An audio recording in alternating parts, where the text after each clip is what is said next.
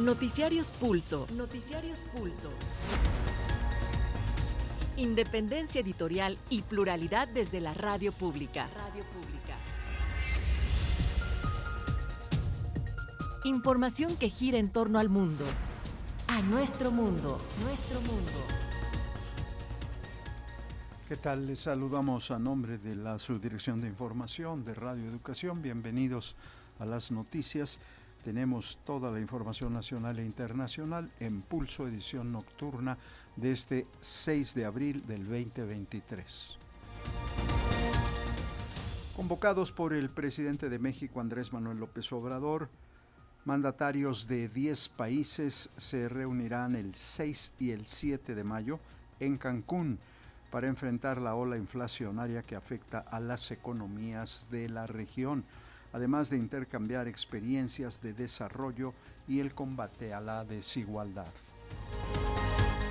El gobierno mexicano criticó a la Organización de Estados Americanos y la Corte Interamericana de Derechos Humanos por la responsabilidad de los fabricantes de armas, cuya regulación para su venta es escasa y que en ocasiones deriva en tiroteos y masacres o en contrabando para los cárteles de la droga.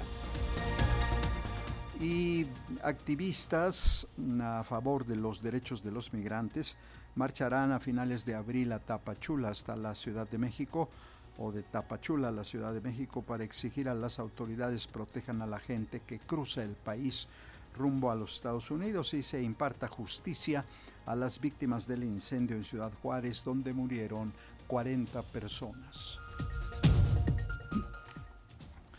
El uso de herramientas de inteligencia artificial como la producción de textos a través del chat GPT apoya el aprendizaje de estudiantes, pero también implica riesgos negativos porque pueden producir dependencia escasa, socialización y disminución de habilidades, incluso el plagio de obras, advierten especialistas.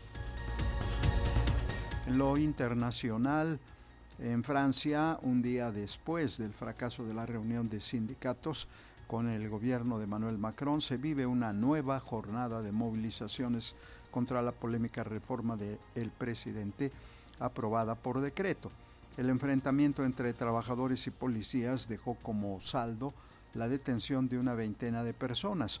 No obstante, los sindicatos aseguraron que la movilización va a continuar e hicieron un llamado para una nueva jornada de huelgas el próximo 13 de abril. En una visita de Estado que realiza el presidente francés Emmanuel Macron a Pekín, pidió a su homólogo chino Xi Jinping hacer entrar en razón a Rusia para evitar que empeore la guerra contra Ucrania.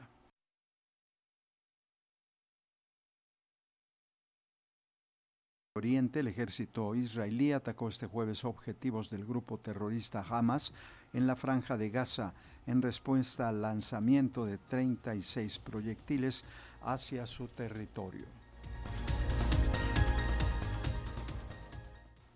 Pues todo listo para ir al detalle de la información. Iniciamos con lo nacional.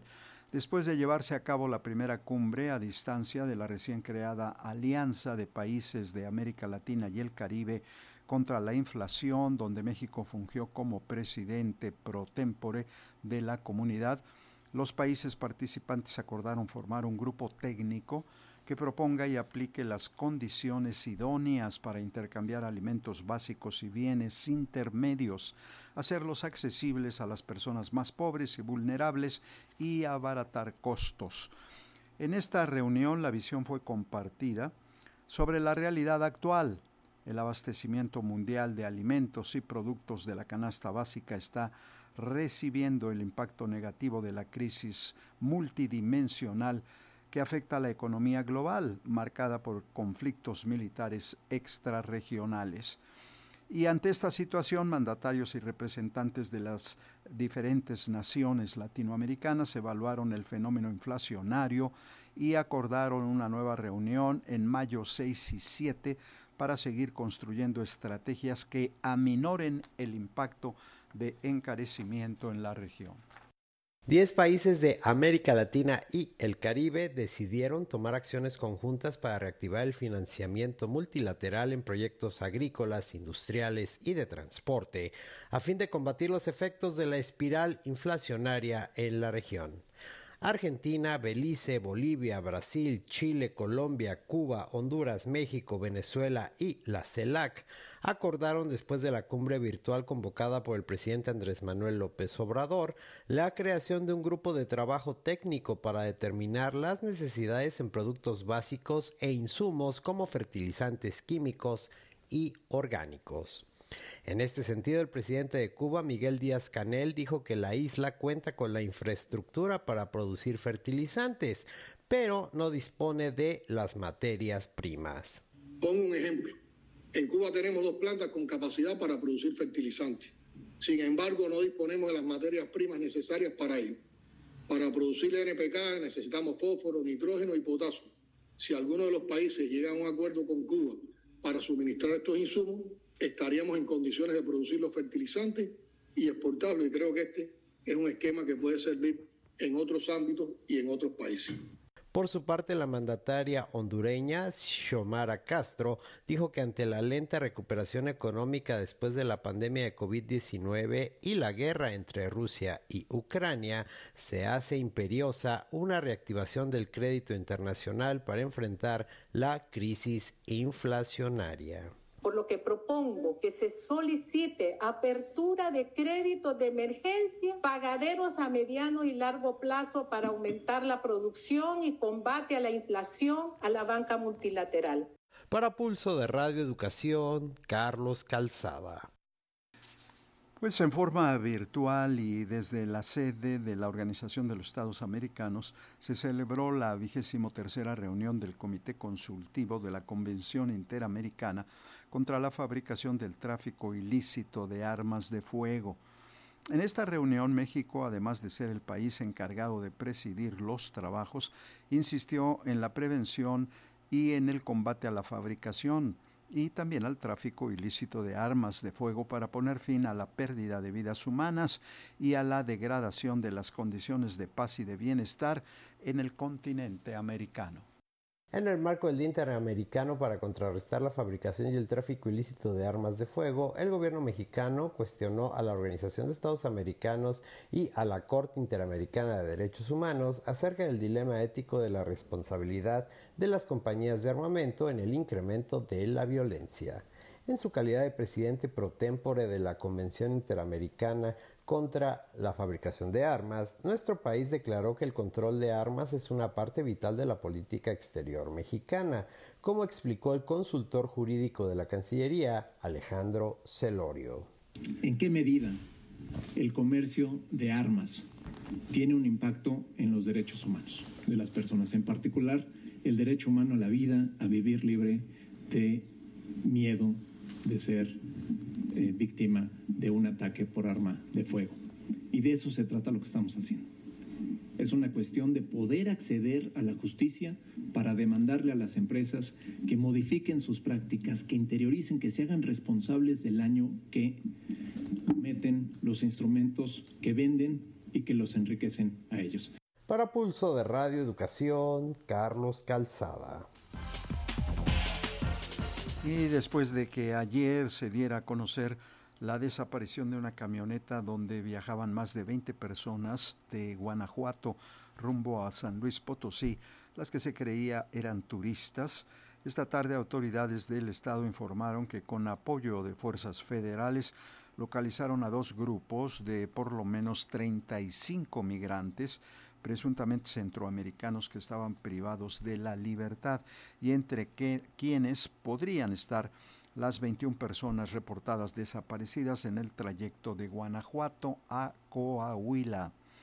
En el operativo realizado en el altiplano potosino, que contó con el apoyo de helicópteros, se aseguraron cinco camionetas y una serie de armas, informó la Fiscalía General del Estado y la Secretaría de Seguridad la Fiscalía de San Luis Potosí indicó que los al menos 35 migrantes rendirán su declaración en la delegación del organismo en Matehuala y señaló que el operativo en el altiplano continúa en una zona desértica de esa región, pues no se descarta que más personas puedan estar privadas de la libertad por grupos criminales.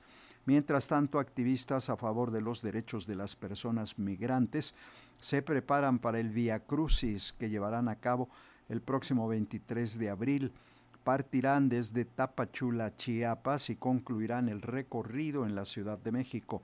El objetivo es exigir a las autoridades federales que protejan a las personas migrantes que recorren el país para así evitar más muertes.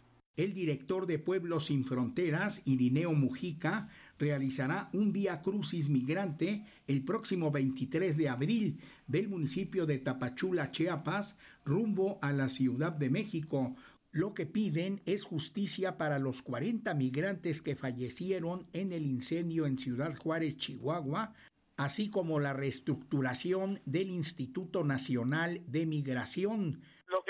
Que debemos de seguir es que primero estas cárceles, los migrantes no son criminales para ser encarcelados, deben de estar en una situación, o sea, más, este, un poco mejor trato. Esas cárceles están diseñadas como para criminales y los peores criminales. Segundo, o sea, deben de darse la documentación y procesar estas personas tienen derecho, deben de, hacerlo. México debe exigirle a los estados una, una responsabilidad. El título 42 se debe determinar. Estas personas tienen derecho y deben de ser procesadas que sean las cortes. México debe de, definitivamente desaparecer el Instituto Nacional de Migración, no solo al comisionado. Eso lo prometieron a principios del sexenio. Iban a cerrar las estaciones migratorias, iban a cerrar siglo XXI Nada de eso se ha cumplido. Para Pulso de Radio Educación, Reinaldo Cerecero. En medio de este contexto ya se habla de la posibilidad de que desaparezca el Instituto Nacional de Migración para ser sustituido por una Coordinación Nacional de Asuntos Migratorios y Extranjería. Al respecto, la maestra Raquel Saed, internacionalista, académica e investigadora en la Universidad Iberoamericana, platicó para Radio Educación lo que se anunció es precisamente eso, que desaparece el Instituto Nacional de Migración para crear el nuevo, la nueva coordinación, el nuevo eh, eh, como eh, instancia mucho mayor, donde se incluyen a otros actores para proteger a los migrantes. aquí vienen participando la, académicos que son expertos en el tema, también las iglesias, las casas de, migrantes son las que protegen y, varios eh, actores más. Eh, me parece muy importante, sobre todo, que este, que este sea como una voluntad donde no intervienen las Fuerzas Armadas casi en su totalidad, ¿no? Y hay que agregar, sin embargo, la especialista Raquel Saed también hace hincapié en que para erradicar de raíz el problema migratorio no es únicamente México quien tiene que cambiar sus políticas al respecto, sino Estados Unidos subraya que debe ser un trabajo conjunto. La pregunta original es, ¿se tiene que legislar al respecto? No se tiene que legislar.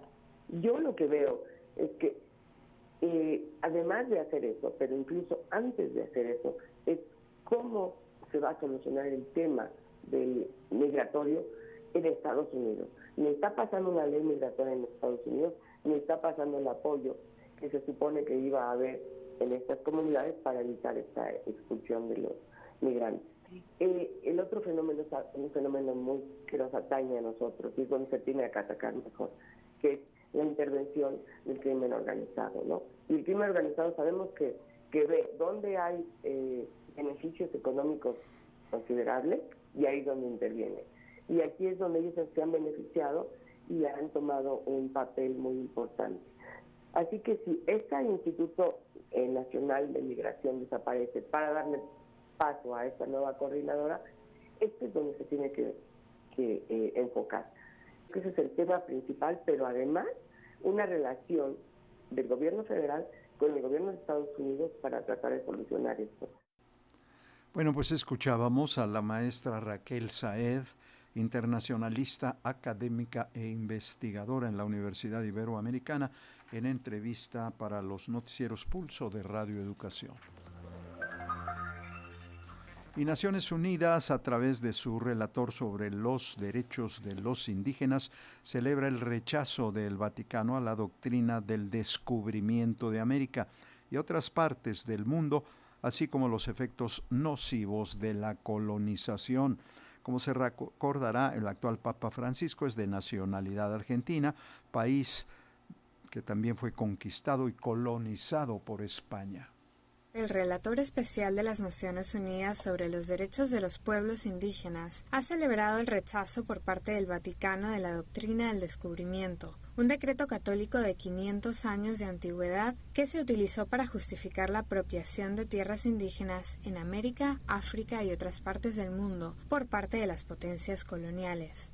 Asimismo, José Francisco Calitzay instó a los estados a que sigan este ejemplo repudiando formalmente el decreto y revisando las leyes que se basan en él. El experto elogió el reconocimiento por parte del Vaticano de los efectos nocivos de la colonización, incluido el dolor sufrido por los pueblos indígenas, y también elogió el llamamiento del Papa Francisco a abandonar la mentalidad colonizadora y promover el respeto mutuo y el diálogo.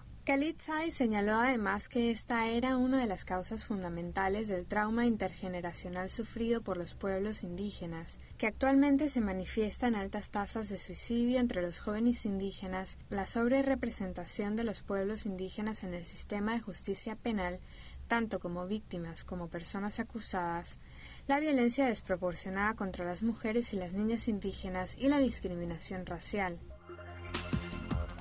Autoridades de la Universidad Autónoma Metropolitana y representantes estudiantiles paristas se reunieron hoy para continuar las negociaciones que conduzcan a la solución del paro en cinco unidades. Por lo pronto, la Rectoría General ya reconoció la legitimidad de la protesta. La Universidad Autónoma Metropolitana informó que ha tomado medidas para dar respuesta a los pliegos petitorios de los colectivos feministas que mantienen tomadas las cinco unidades de la universidad. En un comunicado, la UAM señala que se reconoce la legitimidad del movimiento estudiantil y afirmó que en cada unidad se toman acciones para atender las demandas. En tanto, este jueves 6 de abril, en la unidad Xochimilco, inició el diálogo entre paristas y autoridades. Aunque el inicio del diálogo estaba previsto para el próximo lunes 10, las autoridades y estudiantes acordaron darle celeridad al proceso e iniciar este jueves. Al inicio del diálogo, las estudiantes exigieron que no se tomen represalias en contra de quienes participan en el paro. Nosotros pedimos eh, tres cosas muy puntuales, se las voy a enumerar. Primero, una carta emitida por el rector de la unidad Xochimilco. Dos, una carta emitida por el rector general y tres, que se lleve a Consejo Académico la legitimidad de este paro, las no represalias y o criminalización del mismo y que todo ello conste en actas. Para Pulso de Radio Educación, Sosimo Díaz. Especialista en inteligencia artificial alerta acerca del uso de la herramienta productora de textos ChatGPT ya que si bien puede apoyar el aprendizaje de estudiantes, sus aspectos negativos pueden producir dependencia, escasa socialización y disminución de habilidades, además del posible plagio de obras.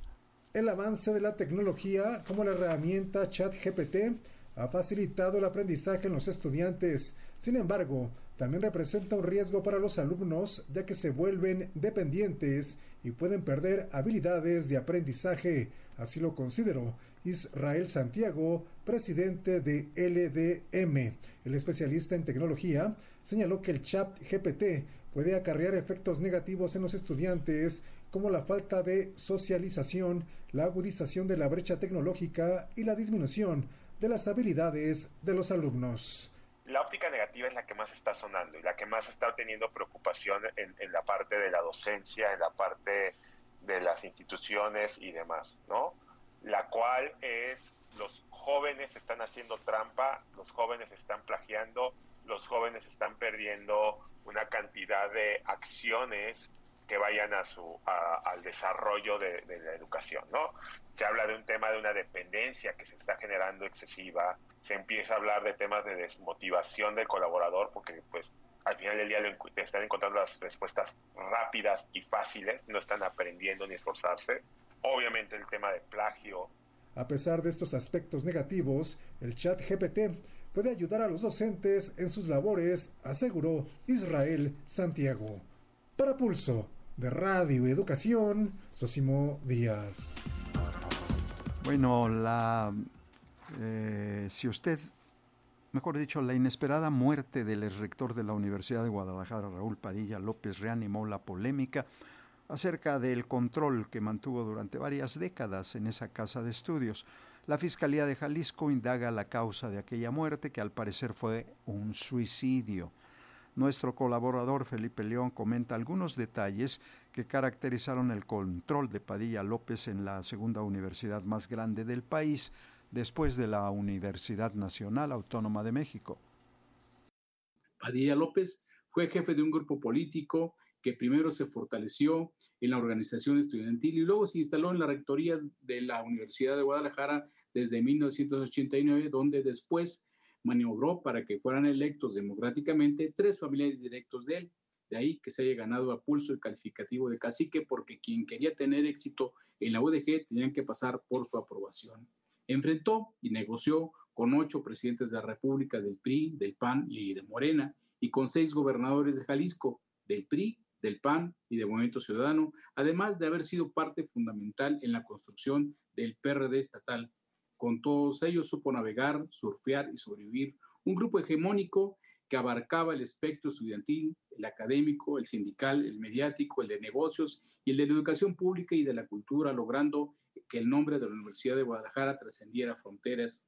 La tribuna que construyó con la famosa y prestigiada FIL, la Feria Internacional del Libro de Guadalajara, la segunda más importante del mundo y el Festival Internacional de Cine, sin duda le dieron los méritos suficientes para pasar a la historia de la política cultural de México.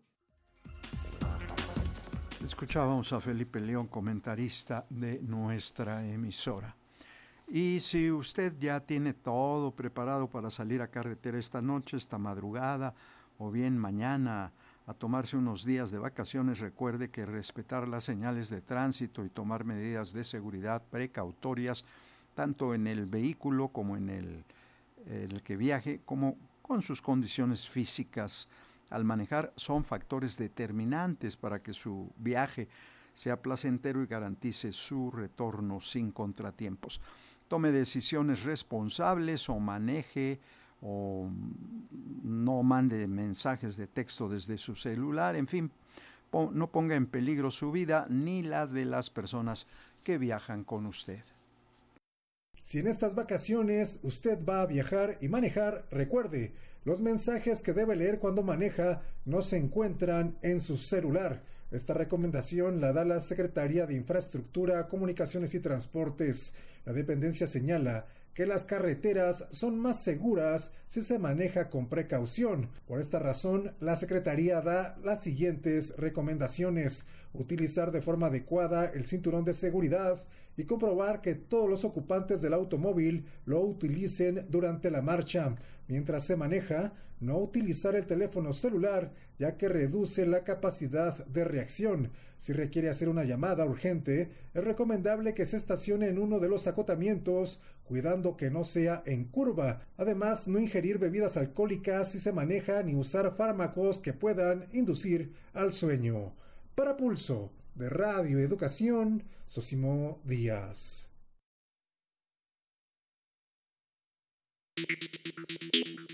Y pasamos a la información internacional. Luego del fracaso de las negociaciones entre gobierno y sindicatos, vuelven las protestas a Francia contra la reforma de pensiones. Aunque pues en esta jornada el número de trabajadores que salieron a las calles de París y otras importantes ciudades fue menor, y pese a que la marcha fue pacífica, se reportan enfrentamientos con la policía, los cuales dieron como resultado la detención de por lo menos 20 personas.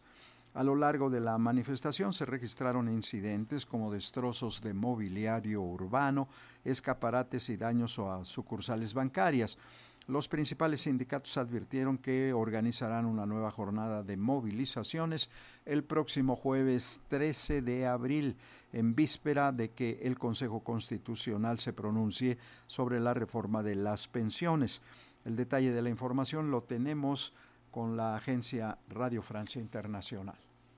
Aunque las cifras de la policía aún no se conocen, todo indica que la movilización es menor que en otras jornadas, aunque siga siendo un número importante, teniendo en cuenta que ya son 11 días de movilización. En la marcha parisina se han registrado disturbios y choques entre manifestantes y la policía. Un grupo de manifestantes radicales lanzó una bengala contra el conocido restaurante La Gotón, donde Emmanuel Macron celebró su victoria electoral en 2017. En esa marcha parisina estará la reacción de Sophie Binet, secretaria general de la CGT, uno de los principales eh, sindicatos del país. La situación en el país es evidente el rechazo de la gente a esta reforma y el hecho de que pasar por la fuerza esta reforma genera caos. Emmanuel Macron era el presidente de los ricos, ahora es el presidente del caos. Pienso que la sabiduría del Consejo Constitucional tiene que traducirse en hacer lo que el jefe de Estado se rehúsa a hacer, es decir, considerar que para que podamos pasar a otra cosa, para que el país pueda volver a funcionar serenamente, hay que retirar la reforma. Crece la tensión en Medio Oriente. El ejército de Israel atacó objetivos del movimiento islamista Hamas en la franja de Gaza, esto en respuesta al lanzamiento de proyectiles hacia su territorio. Este enfrentamiento se da luego de los disturbios entre la policía israelí y fieles musulmanes en la mezquita Al-Aqsa de Jerusalén. Las autoridades del Estado judío reportaron dos heridos. Tenemos ampliada la información con la agencia RT la aviación israelí bombardea posiciones de grupos armados palestinos en la franja de Gaza. Horas antes, desde el Líbano lanzaron más de 30 cohetes contra Israel. Se trata del mayor ataque de este territorio contra la nación hebrea desde la guerra del 2006. Cinco misiles impactaron suelo israelí. El resto fue interceptado por el sistema de defensa antiaérea conocido como cúpula de hierro. Aún así hay reportes de al menos tres heridos, tres personas heridas. Las autoridades de Israel atribuyen la ofensiva a milicias palestinas, pero también se baraja la versión de la implicación iraní en estos sucesos. Al respecto, el primer ministro Benjamín Netanyahu dijo que tomará las medidas necesarias independientemente de la situación política interna en este país. Antes, la organización musulmana libanesa Hezbollah expresó su apoyo también al pueblo palestino tras la reciente irrupción de las Fuerzas Armadas de Israel en la mezquita de Al-Aqsa.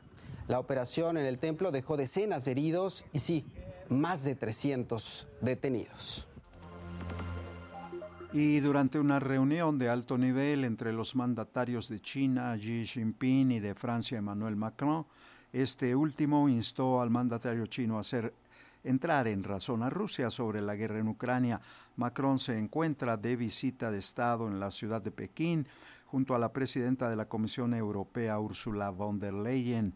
En el encuentro, el mandatario asiático aseguró estar dispuesto a trabajar junto con Francia en una actitud razonable para evitar un empeoramiento en el enfrentamiento de Rusia con Ucrania. En Pekín, los presidentes eh, chino Xi Jinping y el francés Emmanuel Macron llamaban este jueves a abrir negociaciones de paz lo antes posible para poner fin a la guerra en Ucrania. Rechazaban a la vez cualquier eventual uso del arma nuclear. Insistía aquí en este audio el mandatario chino después de un encuentro bilateral eh, durante el cual el presidente Macron declaraba a su homólogo chino que todavía no ha condenado la invasión rusa de Ucrania, que contaba con él para que Rusia recupere la razón respecto a Ucrania. Tras el encuentro bilateral se sumaba a una reunión trilateral, esta vez la jefa de la Comisión Europea, Ursula von der Leyen, para relanzar en paralelo una compleja relación sino-europea deteriorada estos últimos años. Arriba de la agenda figuraba para von der Leyen de nuevo la guerra en Ucrania no se anduvo con rodeos. Contamos con que China no suministre equipo militar directa o indirectamente a Rusia porque todos sabemos que armar al agresor sería contrario al derecho internacional y dañaría significativamente nuestra relación.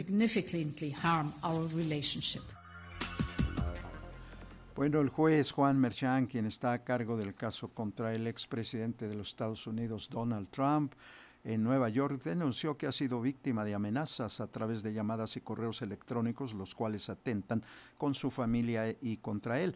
Los amagos que ha recibido el juez, de acuerdo con investigaciones, provienen en su mayoría de fuera del Estado y ocurrieron en un periodo de 24 horas desde que se leyó los 34 cargos que presentó la Fiscalía de Manhattan contra el exmandatario Trump. Se informó también que debido a estas amenazas, el Servicio Judicial está aumentando la seguridad alrededor del juez y de todo el tribunal que está llevando el caso como medida de precaución. Se sabe también que el fiscal del distrito de Manhattan, Elben Bragg, ha recibido amenazas desde el inicio del proceso.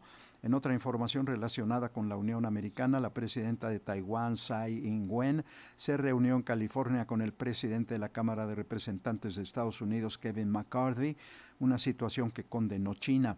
En un comunicado emitido por el Ministerio de Asuntos Exteriores de Pekín se afirma que China tomará medidas resolutivas y eficaces para salvaguardar la soberanía nacional y la integridad territorial.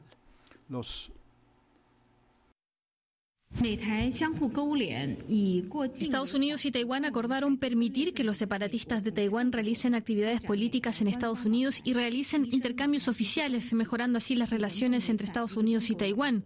Esta medida viola el principio de una sola China, socava la soberanía y la integridad territorial de China y envía señales equivocadas. China tomará medidas firmes y enérgicas para defender la soberanía nacional y la integridad territorial.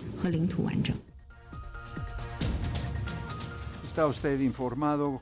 Queremos agradecer el favor de su atención este 6 de abril del 2023 y participamos en este informativo Coordinación Nacional Carlos Padilla, Coordinación Internacional y Realización Ángeles Hernández, redacción Ana Aguirre, edición de Notas Gonzalo Arteaga, redes sociales Tania Nicanor, Roberto Hernández y Fernanda López, controles técnicos Ramiro Romero. Les saluda José Luis Guzmán, gracias, buena noche.